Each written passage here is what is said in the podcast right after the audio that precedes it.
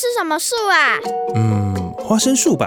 花生是长在树上的吗？诶，好问题。那我们看看到底花生什么树？各位听众朋友，大家早安！很高兴又在星期天的早晨跟大家在空中相会。您现在所收听的是 FM 九九点五云端新广播电台最自由的声音。您现在所收听的节目是《花生什么树》，我是节目主持人丁丁，我是布丁。布丁，你是不是放寒假啦？对啊。哦，那你现在每天放寒假都在做什么？去补习班啦。啊？哦，所以你现在每天都还是去安心班，对不对？对啊。哦，安心班真的是爸爸妈妈的好朋友，因为你放寒假，我们没有放。那你在安心班都在做什么？写寒假作业、写自修、玩桌游，还有上营队。哦，所以算是劳逸均衡呢，对不对？嗯、有玩，然后也有在在写作业，还有去国我读的那个国小运动。哦，你们还有运动课哦？你们还有体育课哦？没有，就是只是在去让我们去那个国小跑跑跳跳。哦，这样也不错啦，这样子表示，哎，这个补习班，哎，这个安静班真的不错，嗯，哎。爸爸有看到一个新闻，我觉得超级妙的。你们寒假作业都写什么？国语文。国语文，然后呢？很无聊的国语文。很无聊的。然后数学一页。好，所以你们已经没有发那种一整本的寒假作业了，是吗？就是几张薄薄的纸。哦，就这就这样而已啊。对。哦。虽然还是一本，但但就是要薄薄的一本。哦，爸爸小时候是厚厚的一本，很大一本。我之前那个暑假的二升三的也是厚厚的一本。哦、那你有写完吗？数学一半，国语一半，当然有写完呢。哦，那有写日记吗？没有写日记，只要写游记。哦哦，我们以前要求要写日记，然后爸爸都是开学前的最后一天才写，写回忆录。这不要学，小朋友不要学。爸爸看到一个新闻，我觉得超级妙的，他说网络夯什么？最夯话题，寒假作业八十题猜谜。家长傻眼哀嚎。寒假开始，最开心的是孩子，最想哭的则是家长。有一名网友在脸书社团“报系知识家”发文求助，指小孩的寒假作业是八十题元宵节猜灯谜的题目，希望大家帮忙，引起广大的家长共鸣。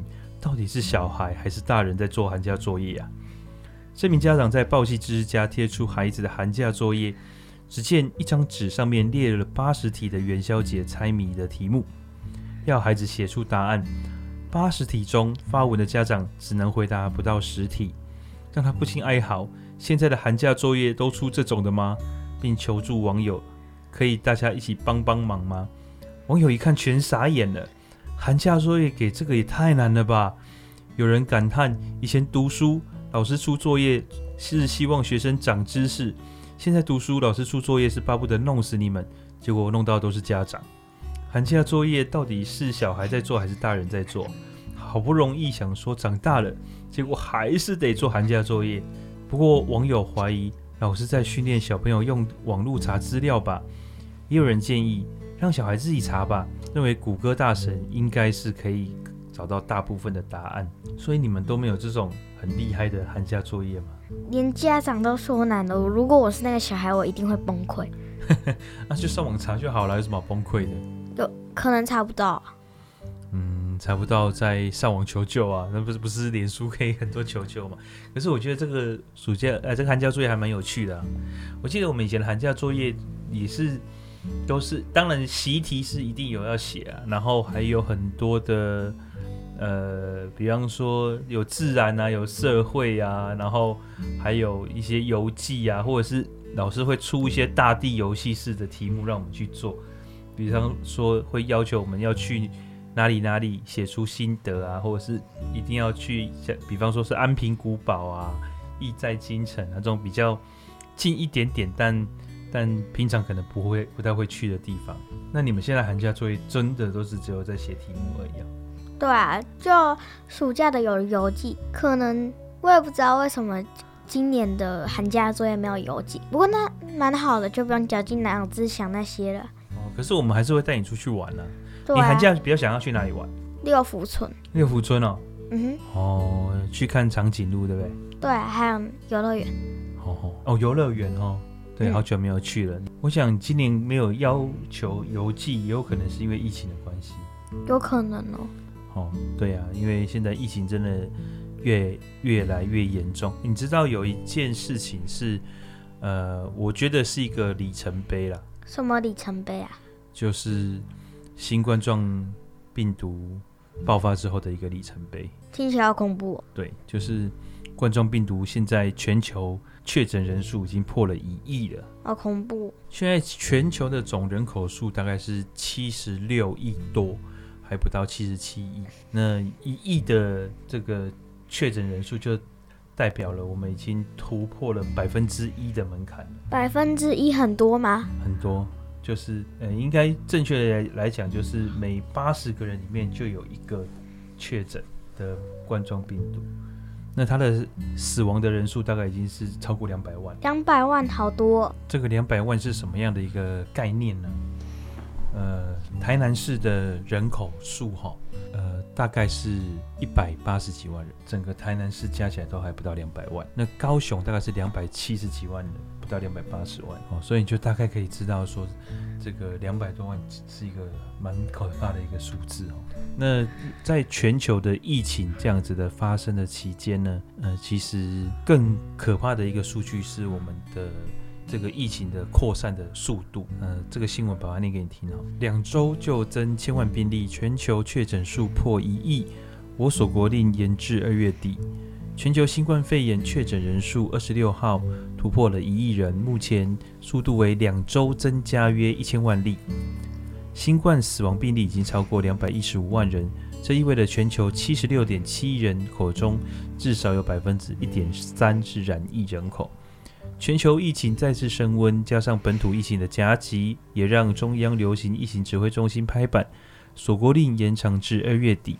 不过，专家认为锁国令至少要延长至三月底比较安全。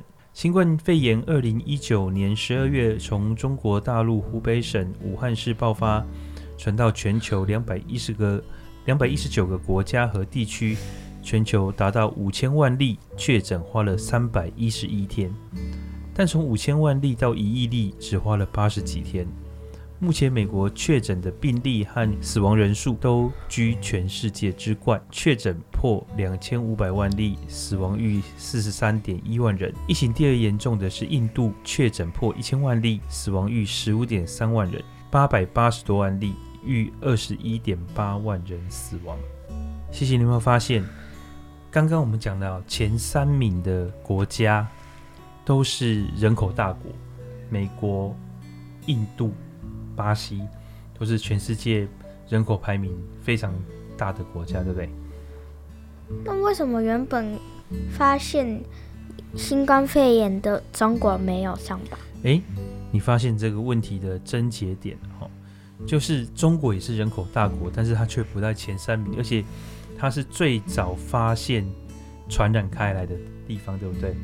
对啊。对，所以这代表着几个事情哈。第一个就是中国的对疫情的防堵应该是有效的，至少是它能够呃在一固定的时间里面控制疫情，让它没有继续的发散蔓延开来。呃，事实上呢，我很多的同学和朋友在现在还在中国工作嘛。我看到他们的日常生活，其实是，呃，比方说在北京的同学，他们进出城都要筛检，好、哦、做核酸筛检。那可是他们日常的生活，包括他们做生意啊、上学，其实是没有受到太大的影响的。所以，这个疫情的控制对他们来讲是做得蛮成功的，至少比、呃、我们看到的这些。美洲国家跟欧洲国家来的成功。那第二点呢，其实就是让大家比较忧虑的地方，就是他们的资讯并不是那么百分之百的公开跟透明的哈，所以才会有这个世卫组织，他们希望能够再去中国去调查他们的疫情的发展跟起源哈。那这个也是，嗯，我想我们。周边很多国家仍旧是抱持着一个紧张态度的原因，因为在前一阵子在湖北省确实有发现了他们本土案例有增加的情况，只是现在这样的一个状况不知道呃严重跟扩散的程度怎么样。好，所以呃，但是从我们目前看到的这个结果论而言，中国的疫情控制反而是不错的。你还记不记得爸爸那个时候二月份的时候，刚好从美国回来，美国的疫情就爆发。对啊。那我跟你讲，美国哈，他们真的非常非常非常的不喜欢戴口罩，因为怕被歧视。对，因为他们会觉得口罩是有生病人才戴的。那尤其看到亚洲人戴口罩，听说那个时候还有人被推下火车的铁轨啊什么的之类的。嗯，有生命危险呢。对啊，因为他们就是呃出现了这种非常不理性的对待，而且对于戴口罩也是一种不理性的抗拒，甚至连他们的前总统都因为这样子还染疫了，对不对？嗯，对呀、啊。那还有什么其他国家的首领染疫吗？哦，这一波真的其实蛮严重的，像呃巴西的总统，我们刚刚讲巴西也是一一个染疫大国，对不对？嗯，巴西的总统也染疫了。那另外呢，像是传统的强国英国的总统，呃，他们是总理，英国的总理也染疫了，不对，英国叫首相，英国的首相也有染疫，然后还有法国的总理。马克宏也染疫了，对这些国家的，就是世界老牌的强权的国家的政治领袖，通通都有染疫，好多哦，嘿，非常的多。那其他的像是什么呃白俄罗斯啊，或者是呃一些其他的国家都非常非常的多。所以有一个研究是说，这个政治领袖染疫的风险是平常的两倍多。好夸张哦！对，因为他们可能要见的人，不得已要去见的人比我们多很多嘛，所以他们暴露在这个疾病的风险上面，也可能比我们多很多。这样。那台湾现在的状况怎么样？呃，目前台湾前阵子因为这个布利桃园医院发生了群聚感染事件，所以曾经有一度紧张，甚至框列了呃五千多个人进入隔离的状态。那应该算是台湾进入疫情期以来最多的一次，就是单次事件隔离的对象。那目前往好处看，是这几天都没有新增的本土病例。那筛检的结果看起来也是维持在一定的范围哦，所以这个情况算是感觉上是有控制下来，但是还是不能掉以轻心，我们还是要再观察一段时间。那我们的锁国的政策也会确定，就是一直延续到二月底。二月底完，就是其实就是已经过年了。过年这段期间，有大量的全世界的台湾人会飞回来过年嘛，所以这段期间其实也是比较危险的期间。对，所以出去还是要戴好口罩，然后做要做好防疫工作，洗手要常洗手。对，要增加自己的抵抗力哈。嗯，对，这个很重要。你知不知道前就是这个礼拜，哎，应该是说上个礼拜有一件很好玩的新闻，就是防疫险这件事情。防疫险是什么？就是每个人只要投保五百块钱，那如果你被宣布要隔离，保险公司就赔你十万块钱。但是我还是觉得那样赔十万块钱不好，因为我真的不想要被隔离。哦，对了，就没有人想要去领这十万块钱嘛，哦，但是，呃，就很好玩嘛，就是这个险卖到好到一个地步，是好多好多的保险公司的营业所是通宵哦，就是这些从业人员他们从白天一直工作到晚上，晚上没办法回家，还继续在那边工作，工作工作到隔天才有办法才有办法把这些保单给消化完。哇。哦，对，好，那那天你帮我们叫我们帮你填的就是那个，不是，对，叫你签名啊。对啊，就叫我们签名的那个就是，然后我就想说你在填什么，填这么认真，然后还，然后妈妈还就是要完牌，妈妈还就先不要吵，爸爸爸爸在忙一件很重要事。对，就是买这个五百元的鞋，好多爸爸的朋友哦都买不到哎，因为他们看到的时候都太晚了，所以要去投保的时候。那个保险公司已经没办法再收单了，因为保的人实在是太多了。幸好有提早发现，要不然就买不到了。其实我也我觉得，就像你讲的，第一个是我们没有想要去拿这十万元了，第二个是其实我们的保险哈，应该平常就准备好，包括医疗险啊、意外险啊，这个平常就就应该要规划好，对，就要有规划。那这个我觉得是一个，第一个是我们对于对于这个新冠肺炎的心里面的一种。隐隐约约有恐惧感了哈。第二个是呃，我们看到有这样，尤其是最近那个布利桃园医院的事情之后，我感觉好像危机感更加近。其实你认真去看五百元赔十万块钱这个保单，其实它不是这个风险风险管理上来讲的话，保险公司应该是他们有精算过，所以他们才敢推出这样的保险嘛。那为什么会有这么大的？市场的反应跟回响，其实是大家的恐惧心理啦。那你真实每个人去面对这样的风险，其实机会还是不大的。而且你注意哦，它这个不是说你因为新冠肺炎被隔离才有理赔，登革热啊或者是什么其他的，如果你得到这种法定传染病，都有机会被理赔。不过它是固定的时间呢，它是一年内，而且它的风险是可控管的，就是五百块的保费就对应十万元的这个理赔，所以他这个保单每张保单最高最高也就是十万元了。那对他来讲就是有或没有，有的话就是十万元，没有的话他就这张保单就是赚了五百块钱。所以对保险公司来讲，这个保险这个保单应该算赚，应该不会赔，嗯、对。除非真的是爆发了大规模的群聚感染，那到时候倒霉的肯定不会只是一家保险公司啊。不过还是希望不要发生这种事。当然，当然，当然，我们还是希望大家能够一起，我们很很严谨的看待，然后每个人都能够做好自己分内保护的工作，然后也尽量的避免去公众场合，那度过这段危险期。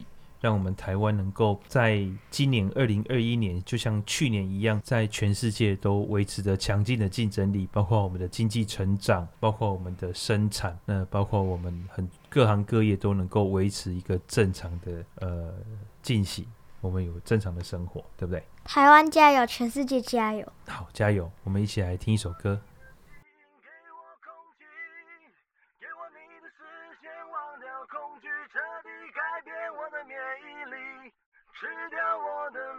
梦境，吃掉回忆，吃掉原本属于自由的心，彻底更新我的爱情。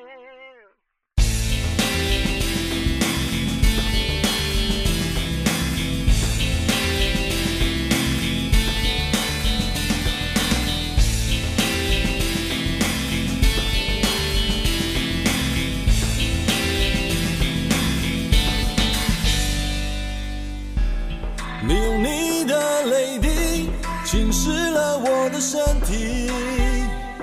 唤醒所有遇见爱的勇气，你用你的灵魂替换了我的血液，从此再也没人能取代你。你的迎面来袭早已挥之不去，面对全力攻击招架无力，轻轻挥舞双臂。将我全部占据，用尽所有力气，无处逃避。给我你的呼吸，给我生命，给我你想要的那种温度，彻底摧毁我的免疫力，吃掉我的灵魂，吃掉记忆，吃掉原本属于自由的心，彻底征服我的爱情。给我你的基因，给我空气，给我你的视线，忘掉恐惧，彻底改变我的免疫力，吃掉我的梦境，吃掉回忆，吃掉原本属于自由的心，彻底更新我的爱情。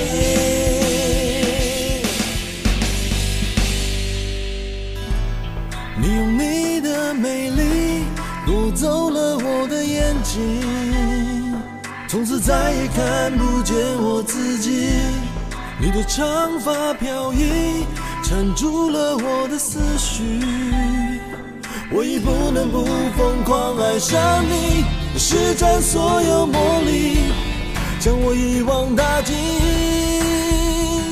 我的理智幻觉无法分离，你的爱情轨迹将我渗透清晰，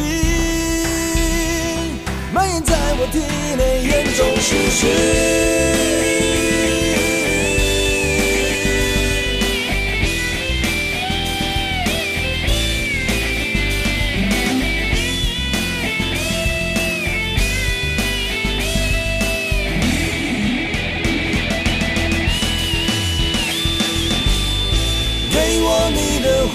给我生命，给我你想要的那种温度，彻底摧毁我的免疫力，吃掉我的灵魂，吃掉记忆，吃掉原本属于自由的心，彻底征服我的爱情。给我你的基因，给我空气，给我你的视线，忘掉恐惧，彻底改变我的免疫力。吃掉我的梦境，吃掉回忆，原本属于自由的心，彻底彻底更新爱情。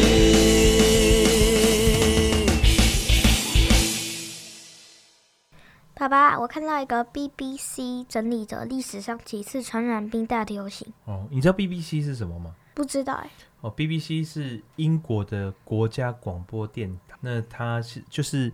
等于是英国的公共电视的意思。那他们每年都会拨很大的经费给，就是英国政府会拨经费给 BBC，所以他们的呃新闻网的质感非常的好。那你说你看到的这个新闻是什么？历史上几次传染病大流行？哦，就是全。全世界大流行的感染病是吗？对啊。哦，那第一个感染病是什么？第一个是鼠疫。鼠疫哦，哦，这鼠疫以前在中古世纪被称为黑死病，对不对？嗯，对啊。在中世纪黑暗时期，大约六十代人之前。六十代人，那个大概是西元几年了？第一次爆发是在公元五百四十一年。哈哈，第一次，所以它有好多好几次。有三次。OK。这种传染病由鼠疫病菌导致，病菌透过。老鼠身上的虱子传播，人类感染后，经由呼吸道产生的飞沫通过空气在人群中传播。鼠疫杀伤力极大，在过去两千年里。鼠疫夺走了数亿人的性生命。一三四六到一三五三的黑年的黑死病被认为是有史以来死亡人数最多的一次鼠疫大爆发。嗯，那个时候欧洲弥漫着一种很悲观的情况，所以那个时候有很多呃很有名的。文学作品也在那个时代出炉，对，因为你知道人生病啊，或者是外面大家就被关在家里嘛，所以就开始写书，所以那时候有很多还蛮厉害的作品。那最有名的一个文学作品就是薄伽丘的《十日谈》，那他这个就是讲述了呃一群年轻男女，他为了要逃避这个世纪黑死病，所以他们就躲到一个乡下的庄园庄园里面去避难。那就在十天里面讲了一百则故事，然后这一百则故事集结成。书变成《十日谈》这样子，那《十日谈》也是呃文艺复兴时期的一个标志性的作品。你知道什么是文艺复兴吗？不知道哎，就是欧洲的中古世纪会被称为黑暗时期，对不对？嗯，那黑暗时期当中的呃文艺复兴被称为黑暗时期中的亮光，就是在这段期间，因为人们他渐渐的脱离了宗教的束缚。过去呃，其实欧洲大陆他们是很。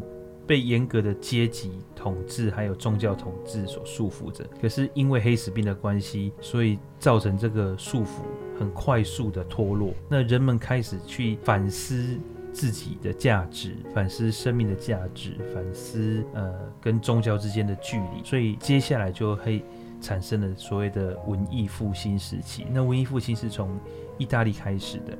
那这个时期重要的标志呢，就是呃对人自己本身的探讨，所以人文主义的兴起这样子。所以呃，我我们也可以说，这个欧洲的黑死病间接的引发了文艺复兴，这样这个算是良好的副作用吧。再来是天花已经被科学消灭的流行病，嗯哼，曾多次严重爆发。史料记载，首次大流行是在一五二零年。哦，一五二零年。这种由天花病毒引起，是人类已知最致命的病毒。感染了天花病毒的人，全身长满痘疮，疫情最严重时，每十个患者就有三人死亡。天花病毒通过菌者的鼻涕、唾液和痘疮中的液体传播。天花病毒没有宿主，和鼠疫一样，天花夺走了数亿人的生命。单单二十世纪就有三亿人死于天花。嗯嗯嗯。一七九六年，英国医学家爱德华·詹纳研制出了天花疫苗。正因为这个疫苗以及科学界的集体努力，天花彻底被消灭。虽然这个过程长达将近两个世纪，至今为止，以这种方式被消灭的流行病只有一种，就是天花。莱利教授认为这是人类最伟大的成就，堪比登陆月球。他说：“你看可以。”把它看作有史以来回报最高的一项公共投资。为消灭了天花，全世界每年因此可以节省大量财力物力，更不用说无数生命而因此幸存。嗯哼，你知道天花这个疾病，其实中国也有，不是只有欧洲有而已。因为中国从汉代开始就有了，不过我们中国人算是我们的老祖宗也算蛮聪明的。近代的天花科学方法是用牛痘嘛，对不对？嗯，你知道牛痘，我们之前有讲过是减菌还有灭菌的疫苗，对不对？对啊。牛痘算是什么？你知道吗？不知道。牛痘应该算是减菌疫苗，那因为它是用天花的近亲哦牛痘去种种在我们人的身上，但是因为我们人。得到了这样子的病毒，其实没有什么疾病反应，但是我们就会产生抗体。那这个抗体，因为它是天花的近亲嘛，所以我们接下来在遇到天花之后，就不会再有严重的致死反应。所以这个应该叫做减菌病毒。可是你知道，在中国的古代，我们没有种牛痘，但是遇到天花也是会有致死的危险嘛，对不对？嗯。你知道中国人是怎么样去呃防范的吗？不知道哎。哦，我们中国人其实很聪明的。我们中国人其实已经发现，只要得过天花存存活下来的人，就不会再得了。所以我们就会发现，哎，好像这个得过的人就会有免疫力，对不对？嗯。所以呢，他们就用这样的方法，就是也是用减菌的方式哦，去制造疫苗。再说人痘疫苗，我们刚刚讲的是牛痘疫苗，对不对？嗯。人痘疫苗呢，就是。从天花患者身上啊，把这个痘取下来，然后晒干磨成粉，然后再把它吸进去身体里面。好，那这样，呃，我们这个应该算是灭菌吧，因为它已经晒干磨成粉，所以，所以，呃，我们吸进去之后，我们身体就会对这样子病毒的尸体产生了抗体，对不对？嗯，对。那我们的从此之后，对于天花就有比较大的抵抗能力。你知道，像呃清朝有一个很有名的皇帝叫康熙，有听过？对，康熙皇帝他其实小时候也得过天花的患者。那他因为得过天花，所以他就免疫了嘛。你知道，其实呃古代对于天花这件事情其实是很很看重的，因为小朋友如果得天花，通常都是生死关头。所以他们在有时候去选皇帝的继承者的时候，甚至有没有得过天花会是一个很重要的选择。因为你小时候得过了，基本上你长大就不会再因为这样子有致命的危险。那你的存活率高一点，就会被呃现在的皇帝更看重一点。所以他们是看存存活率选皇帝的。呃，这是其中一个很重要的原因，就是你的身体健不健康。嗯，我。想起来，我看过一个影片，说牛痘是天花的猪队友。啊，对，可以这样讲，没错，因为它是近亲呐，嗯，对，而且它会让我们，这个是一个上，我觉得这是一个上帝给我们的礼物啊，嗯，对，不然的话，这个天花其实非常的致命。幸好现在天花已经完全被消灭了，对，让我们不会再有得到天花的机会。对，再来是霍乱。嗯，霍乱，霍乱其实最近霍乱伤寒病毒最近也有在台湾被发现。是哦。对，前一阵子的新闻。霍乱会通过。被病菌污染的食物和水传播。世界卫生组织说，历史上发生过七次霍乱大流行，夺走了数百万人的性命。对，那现在呢？现在虽然发达国家，虽然有些国家卫生条件较好，消除了霍乱的威胁，但是还是有很多低收入的国家，霍乱还是很常见。或经常出现地区性流行疫情。WHO 数据显示，每年有十万到十四万人死于霍乱。对，其实哈，霍乱跟不干净的水和食物有绝对影响的关系啊。所以你看到，通常会爆发流行的国家，通常都是一些比较没有那么发达哦，公共卫生条件不好的国家。所以基本上他们呃也没有自来水供应。他们的水很容易水源就遭到这种病毒的感染。那再加上如果他没有烹烹烹饪的时候没有用熟食，或者是没有呃甚至生饮水，这个都会造成霍乱的爆发跟流行。所以这个在一些第三世界国家就会比较常见。那台湾目前也很少见了啦，除非都是从国外带进来的病源才会有这样的情况。再来是流感，嗯嗯，季节性传染病。流感现在还是会有存在。一般零零年代到二零一零年期间，曾多次爆发大流行。其实不止到二零一零年，前年就是爸爸从美在美国的那一年，其实流感也非常严重。所以一一他们那个时候还没有办法分辨到底是呃 COVID-19 还是流感造成的死亡率。那在二零一九年那一年。全美因为流感死亡的人数是非常非常高的。美国，美国因为流感死亡人数都非常高，所以你就知道，其实到现在为止，流感还是非常致命的。一九一八年流感大爆发也被称为西班牙流感大爆发。嗯，这个我们之前有讲过一次，你还记不记得？记得。对，他，因为那时候刚好一次世界大战结束，有非常多的。呃，士兵从欧洲战场回去各个的国家，嗯，所以这个病毒也趁机散布到全世界，所以一下子就死了非常多人，而且这个时候的流感已经是冠状病毒。对啊，它它上面的图有画到那个有冠状的图形，所以我就对这时候的流感是冠状病毒。它死亡人数全世界加起来在五千万到一亿之间，比现在的 COVID-19 还很可还可怕。嗯嗯嗯，我想那时候因为统计的数字，因为那时候呃刚世界大战完，然后而且分布在全世界，所以它统计的数字不是那么精确了。所以五千万到一亿，你看这个差了一倍。但是我我相信它一定是死很多人。现在的现在的流感都能够死很多人，何况是那个时候。一九六八年，香港流感夺走了一百万人的生命。嗯，现在还是一种季节性的流感。嗯哼。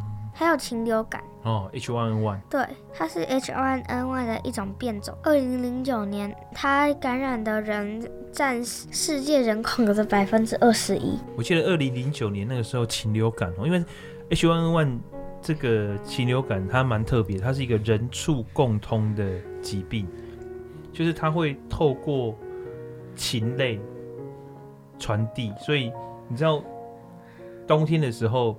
有一个现象叫做候鸟的迁移，对不对？对啊。而且候鸟迁移，你基本上是没有办法防范的。嗯。它飞到哪里，病毒就会跟着散布到哪里。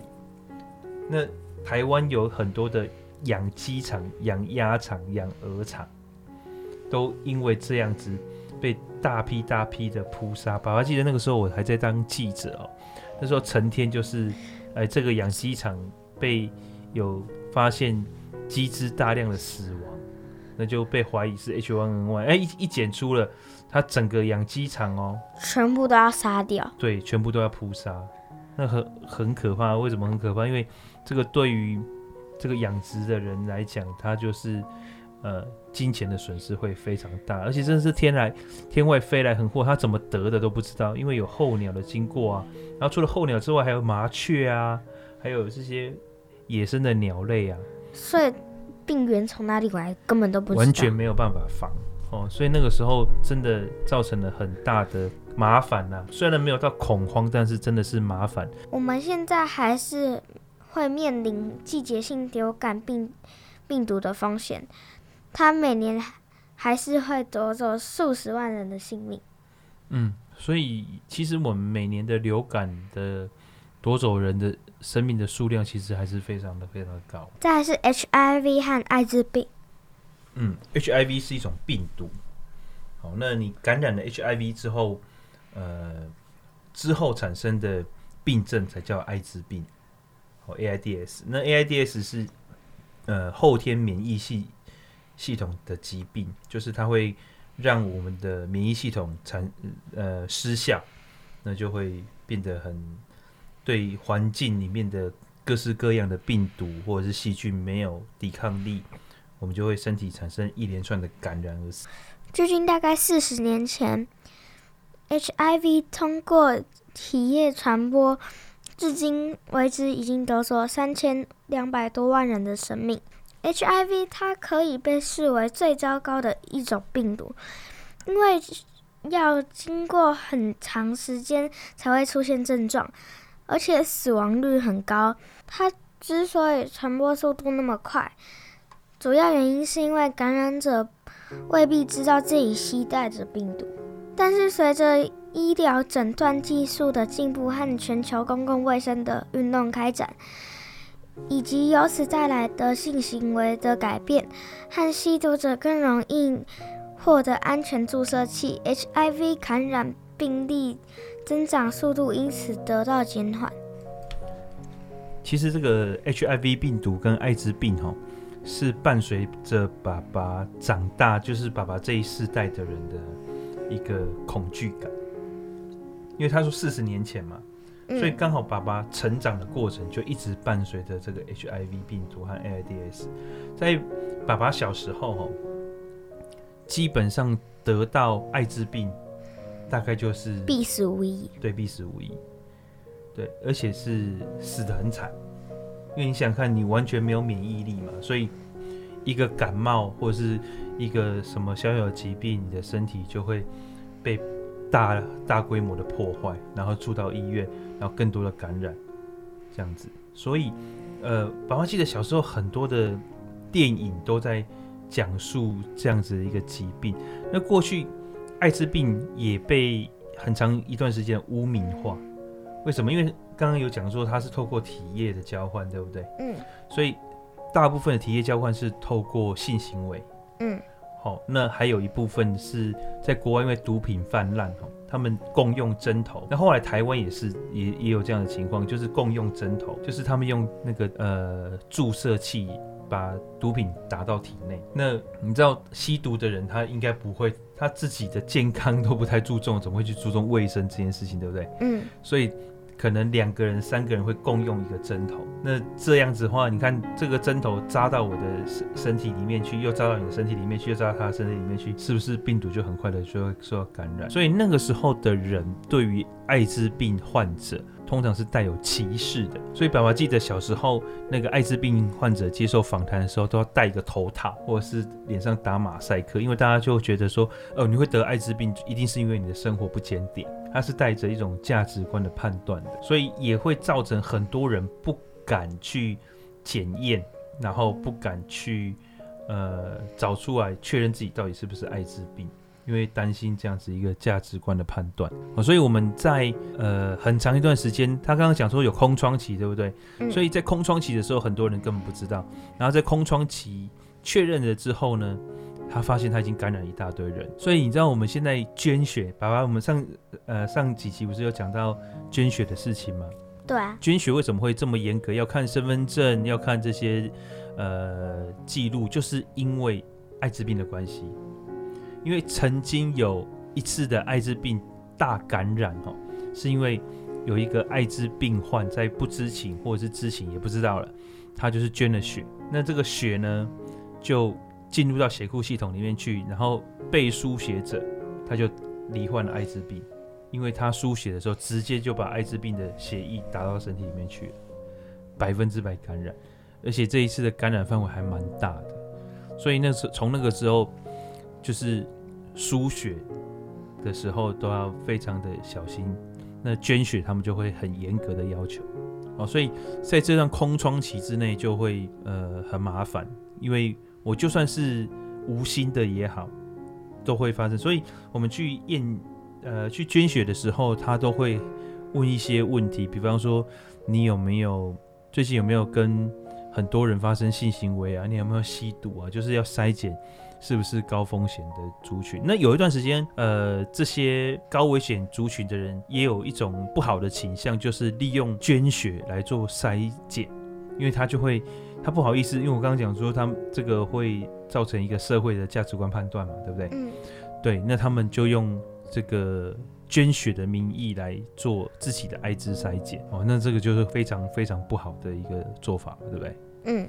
对，所以曾经有一段时间有这样子的风险存在。那在近年来呢，你刚刚看到就是说这个政策呢，就是提供免费的针头给一些特定的族群，对不对？嗯，对，那个就是吸毒的族群，他们呃不用跟人家共用针头之后，这个被感染的风险就大幅的降低嘛。哦，然后还有就是我们就是呃宣导使用保险套。保险套也是一个有效可以阻绝艾滋病传染的方式。那还有我们对于整个呃艾滋病患者或是 HIV 的带原者，也越来越不带着歧视的角度去看他们了。所以让我们这几年来的这个 HIV 的散布或者是艾滋病的致死率都下降了，可是仍旧还是致死致死率很高的一个疾病。我刚刚说，爸爸小时候听到的艾艾那个艾滋病几乎是必死无疑，对不对？嗯。后来发明了一种疗法，叫做鸡尾酒疗法，就是以前哎这个这个艾滋病用这个药没有效，用那个药没有效，用这个药没有效，只能治疗局部，对不对？那就有一个很厉害的医生，他就把很多种药一起使用在一个病患的身上。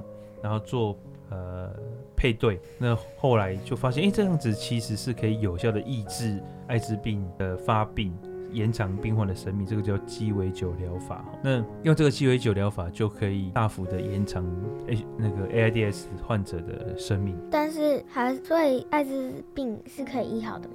呃，现在还是没有办法完全的痊愈，所以用防范的可能会是比较实际。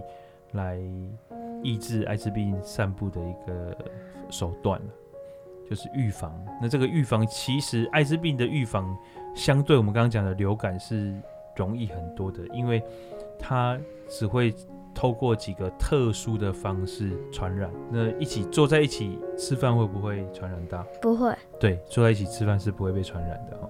然后，呃，一起上课会不会被传染？不会。对，所以它一。定会经过几种特殊的情况才会传染，那这个是比较好预防的。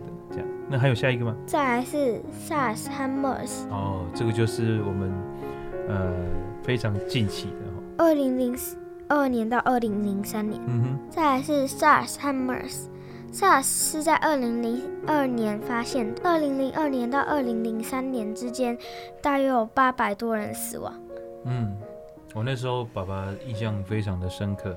你整天都在跑新闻，对，那个时候我们都不敢回家。你知道，其实你看八百多人，全世界八百多人死亡，其实真的不算什么。少对，但是为什么会在台湾引起这么大的震撼？是因为未知。你们说无知让人恐惧，对不对？嗯。因为我们对这个病毒是完全未知的，所以很多的医护人员就这样子。死在自己的岗岗位上，因为我们那个时候根本不知道它是怎么引发，它的机转是什么，然后为什么会造成这个情况，所以导致到那个时候非常多的人离病之后是没有办法去医治的，因为不知道该怎么医，然后最后他们大部分都是肺浸润，然后呃没办法呼吸。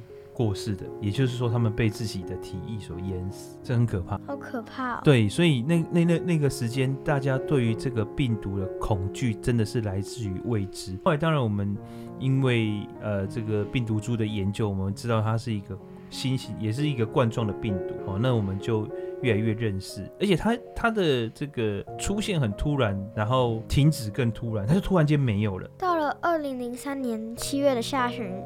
就没有再新出现新增病例了。对，所以就是也不知道它为什么结束。所以我们这次的 COVID-19 本来以为去年的夏天进入夏天之后就会停止，对不对？嗯，就没有，它不断的延续下去，一直到了又在入冬，又在爆发这样子，所以。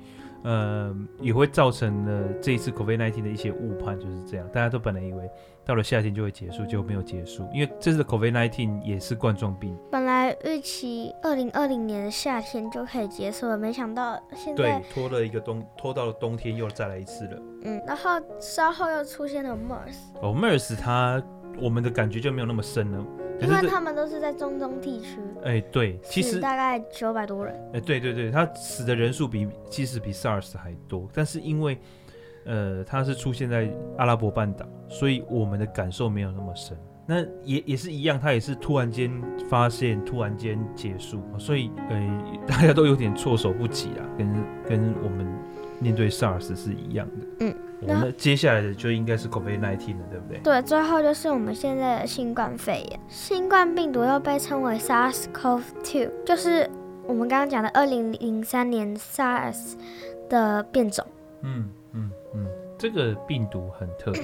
我们那个时候讲 SARS 哈，为什么现在进出要量体温，对不对？是因为那个时候 SARS 它开始有传染力，是你虽然你有病毒潜伏在你的身体里面，但是你是不会传染的。你要开始发烧之后，你才具有传染力哦。所以大家出入公众场所量体温是因为这个原因哦，是因为你有传染力，我才要预防你。可是现在的 COVID-19 是这样，还没有人知道它是什么时候开始在传染。它从潜伏期可能就开始在传染。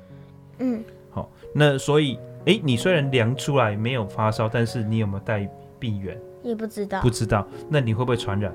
不知道。对，所以为什么我们要有隔离期？就是这样。嗯，就是我们进到国内之后，先隔离你十四天。那这十四天内你没有发病，就表示你在国外没有染疫，是这个样一个概念。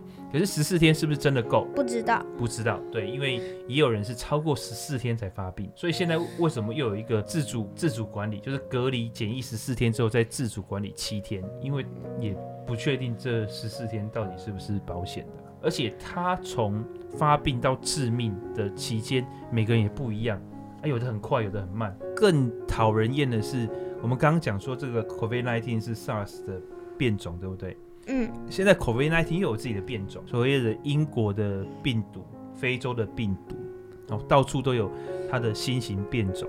那变种之后，它的感染力变得更强。我们之前好几集都有讲过这件事情，对不对？嗯，它可能留在门把上都能够存活非常久，所以让我们呃对于这个病毒呃不断是疫苗要追上都有点困难了。那我们在防范会更困难，这样。那我们就要好好加强我们的免疫力吧。对，那你免疫力最重要的就是营养均衡、运动跟早睡早起。对，可以吗？可以。好，我们一起加油！哎，布丁，你那么喜欢看 YouTube，最近有一个很有名的叫做《天竺鼠车车》，你有看过吗？有有有，很可爱。哦，你看到第几集了？第三集，算第四集播了，但是我还没看。哦，那你知道这个已经是一个非常。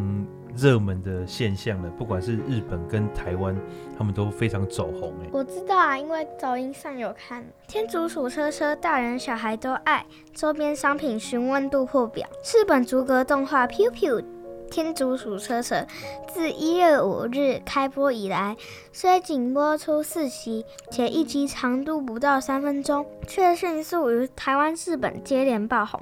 片中桥段不止。只成为各大粉丝专业爱用的梗，还引发饲养天竺鼠的风潮。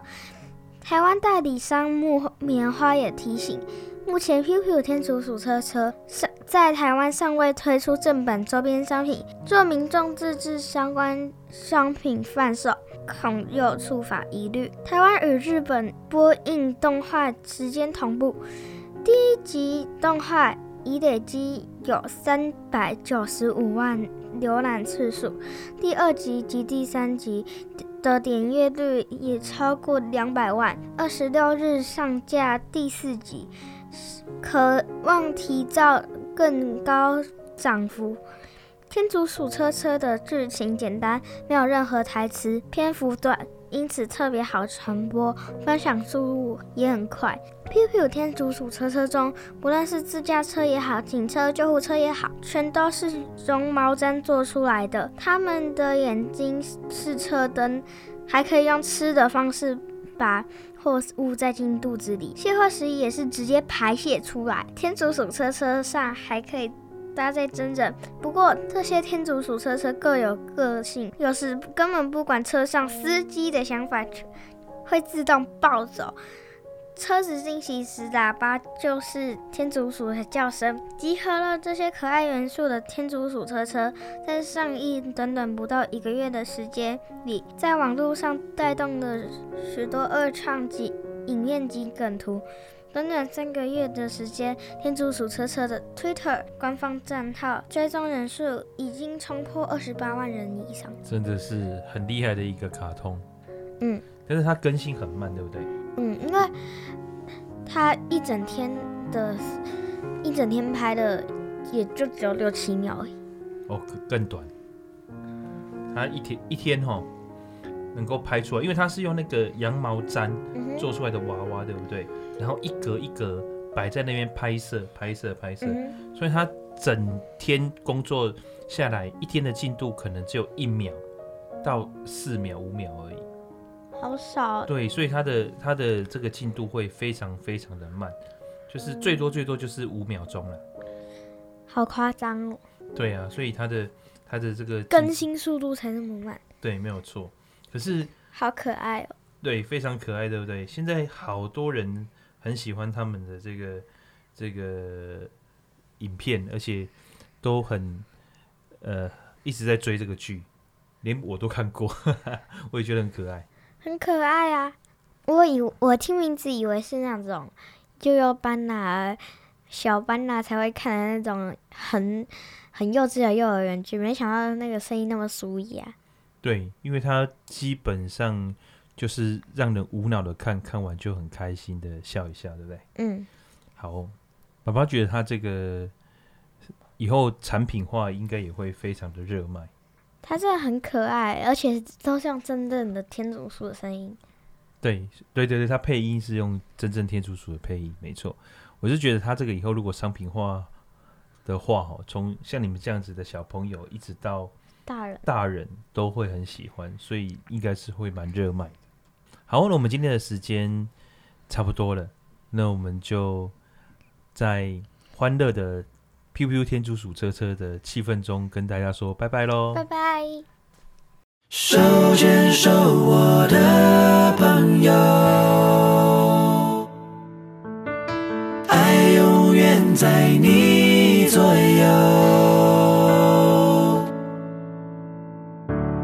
这世界。乍看之下有点灰，你微笑的脸有些疲惫。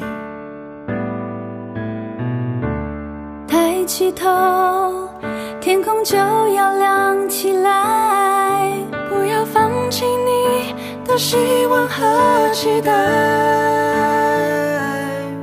沙漠中。化成绿洲的湖水，真心若能被看见，梦会实现。手牵手，我的朋友，爱永远在你左右，不要再恐惧，绝不要放弃。这一切将会度过，